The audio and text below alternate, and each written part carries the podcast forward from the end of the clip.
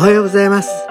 タケ、セブンに住んで人生が変わったラジオ、お聴きいただきありがとうございます。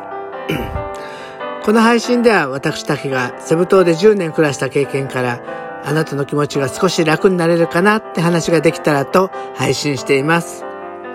セブのことだけでなく、日常で感じること、将来の夢や希望など、ちょっと元気になれるビタミン剤を目指しています。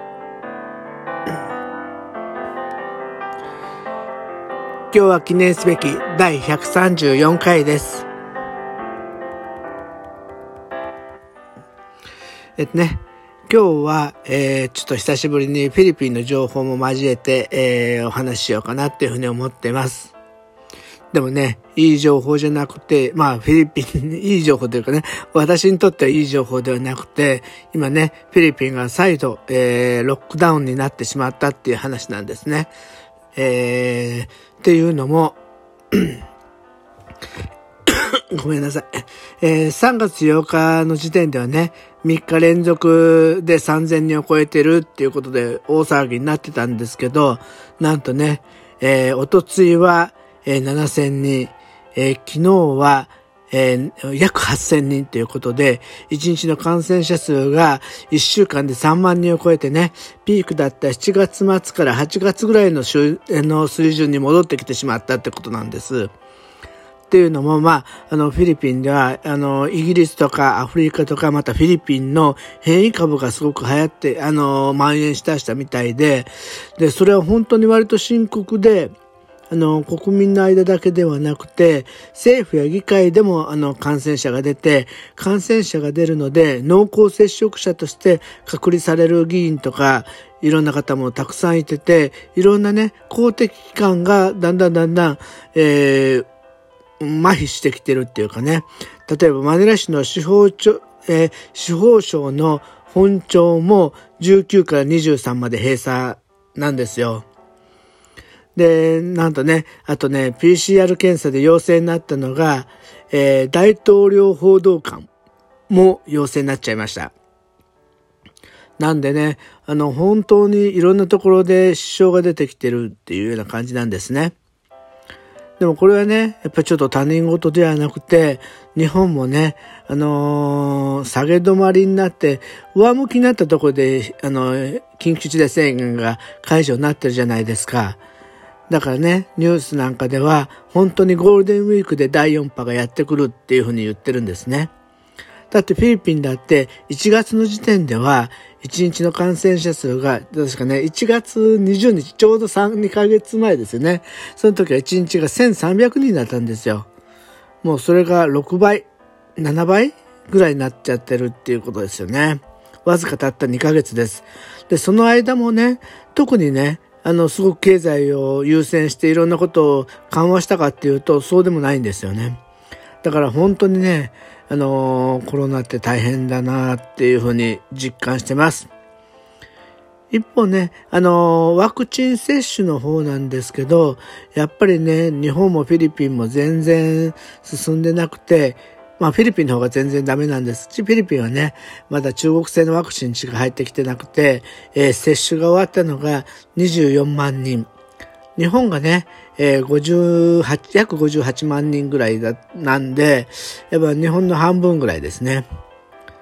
例えば世界に向けるとね、アメリカは、なんとね、1億2000万人。人口がね、3億2000万人だから3分の1ぐらいですね。イギリスも、えー、2900万。イギリスはね、人口が6600万なんで、やっぱりこれは半分近くっていうことで、えー、かなりね、そういう、あの、ワクチンが進んでるところは、感染者数が抑えられてきてるんで、これからどんどんどんどん二極化していきそうですよね。で、だから、ちょっと日本もフィリピンも結構コロナに関しては随分出遅れてるっていう感じが否めないんですけど、それでもね、ちょっとやっぱり全然違うなって思うのは、やっぱりその、トップの支持率なんですよね。